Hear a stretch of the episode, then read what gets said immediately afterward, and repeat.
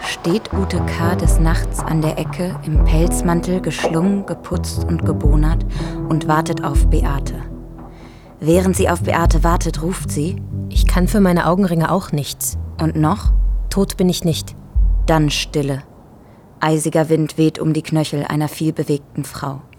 In der Ferne schallendes Klacken. Zwei dünne Absätze. Da steht Beate in ihrer ganzen Pracht. Sie trägt einen Hauch und kalt ist ihr nicht. Kalt ist mir nicht. Beate? Ute K. Ein Kuss, zwei Münder in der Nacht, es hallt. Vier Augen in der Dunkelheit, verstohlen. Was machst du da? Ich stehe unbeteiligt da? Ute K., du musst unbeteiligter dastehen. Muss ich dir das jedes Mal sagen? Beate? Sieh mal, da vorne streift ein Licht die Straße. Das ist blau. Ein Blaulicht. Zwei alte Frauen im Dunkeln ist noch kein Verbrechen. Das in unseren Taschen schon. Aber Pfandflaschen kann ich nicht, Beate. Ich habe doch ein Bild von mir. Deswegen stehst du ja auch unbeteiligt da. Siehst du, die meinen gar nicht uns. Sag mal, ist das nicht der Rottmeier Schulze? Zigarette? Was sonst? Ute K. und Beate stehen an der Ecke und rauchen, als hätten sie in ihrem Leben mehr geraucht als geatmet. Oder als wäre eben Rauchen das natürliche Atmen. Oder als wäre eben das Leben eine Zigarette. Sie verstehen? Ich hab dich vermisst. Ich hab dich auch vermisst. Du kleines Tegebäck. Ach, Beate. Ich freue mich, Ute K. Jedes Mal gehe ich vorher meine 34 Quadratmeter Wohnung ab und ich freue mich ganz rund. Wenn ich mir die Zähne putze, kommt ein Glanz in mir hoch. Dann lege ich mir mein Schinkenbrot in die Tasche, hänge mir den dunklen Nerz an die Schultern, schließe die Tür hinter mir und bin ganz elektrisch. Das ist nur deine kriminelle Ader, die da aus dir spricht. Ute K. und Beate treffen sich, um etwas zu verkaufen, das größer ist als sie selbst. Sie verkaufen Schlaf. Während sie Schlaf verkaufen, sind sie hellwach, versteht sich.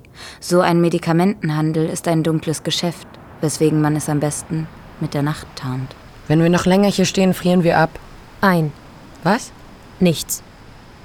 Wo bleiben die denn? Die können heute einfach alle gut schlafen und bleiben lieber zu Hause. Heute bleiben sie lieber zu Hause und hören Musik von Elvis. Du findest das gut? Was? Dass keiner kommt. Aber das ist doch auch gut. Für deren Gesundheit ist das gut. Und für deren Organe ist das auch gut. Für deren Sehnsucht nach Kissen und Träumen ist das gut. Aber für uns ist das nicht gut, Ute K. Jetzt denk doch einmal ökonomisch. Wie viel haben wir? Drei Monate noch und es reicht.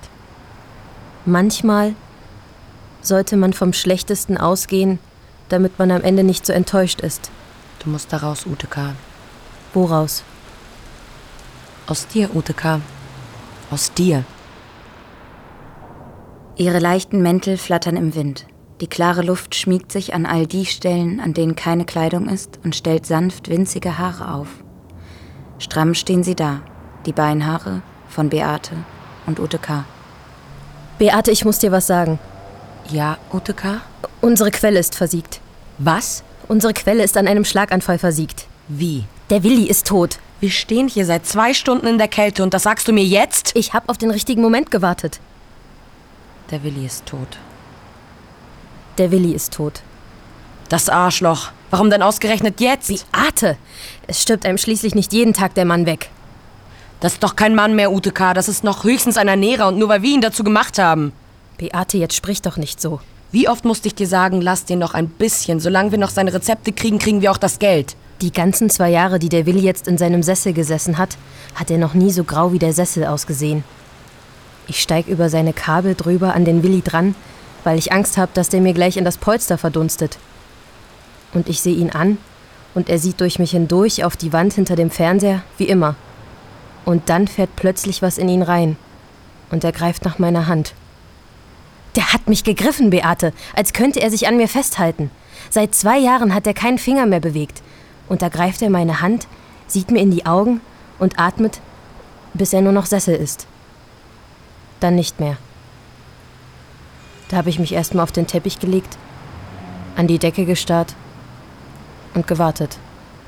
Ich mach dir jetzt erstmal einen Vanilletee, du bist ja völlig verschwommen.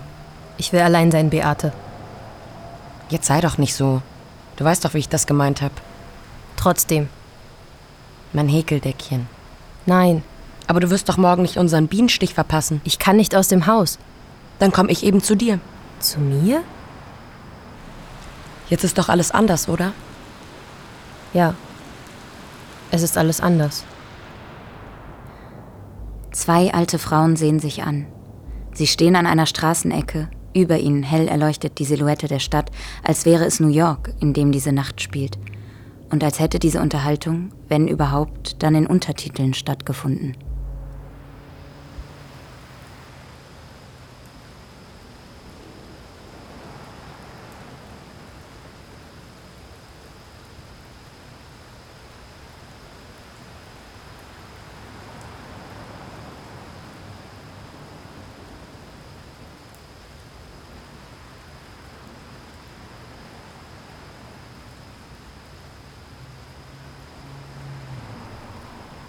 Zwei. Ute K. auf dem Wohnzimmerboden auf einem Teppich, liegend an den Füßen des toten Willi. Also gut, Willi, du kennst doch den Rottmeier Schulze. Der mit dem ambitionierten Toupet und den Hosenträgern über der Wampe.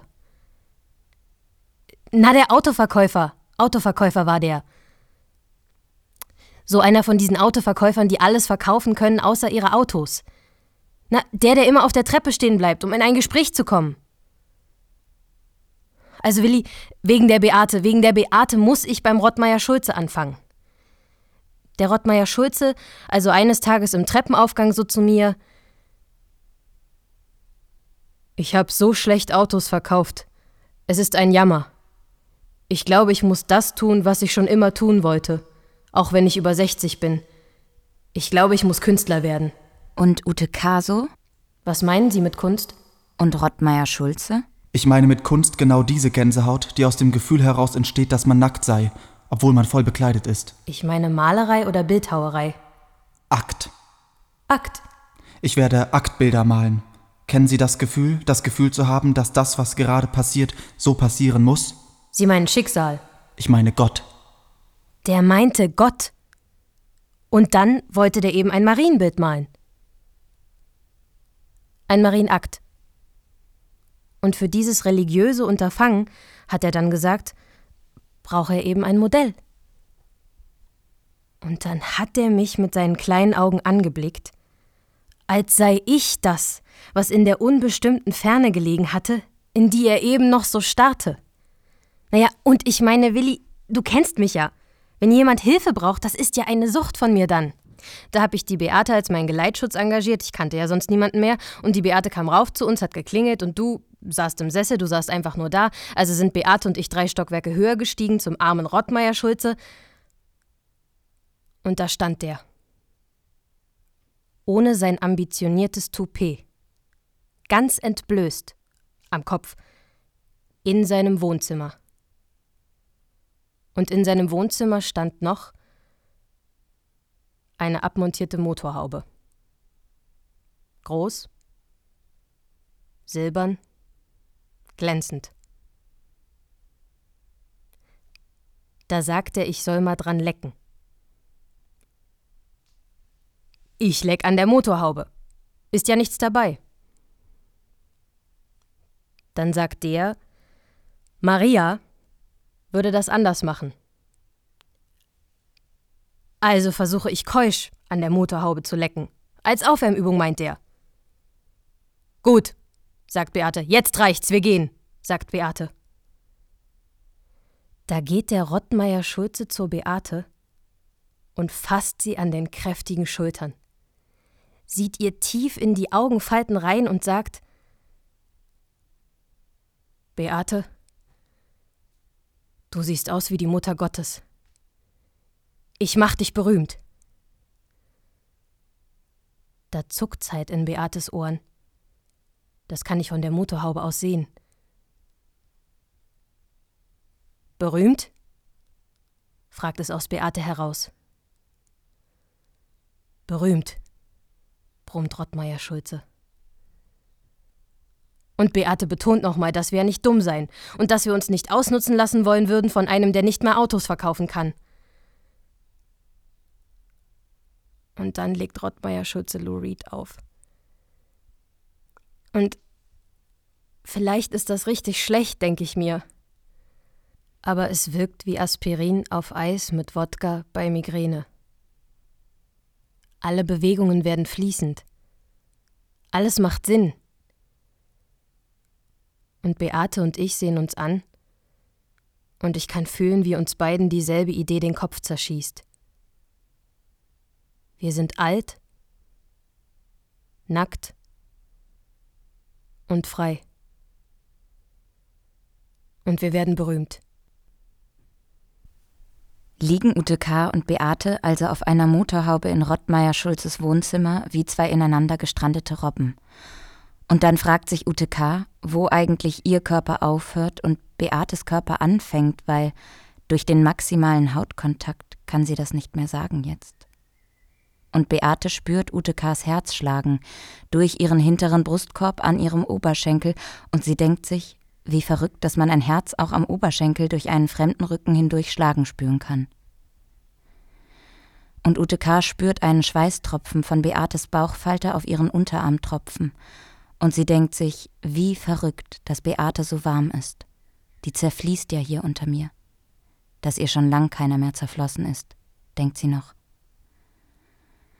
Und als Rottmeier Schulze nach drei Stunden seine Leinwand umdreht, ist darauf nichts als die Motorhaube zu sehen. Und zwei Farbkleckse, die ineinander verlaufen.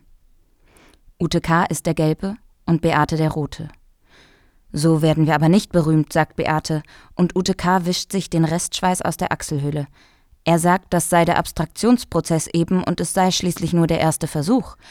Als Beate und Ute K. angezogen und benommen die Treppe heruntersteigen, haben sie beide Gänsehaut als würden sie unbekleidet in einem zugigen Treppenhaus stehen, dabei tragen sie beide ihre dicksten Mäntel.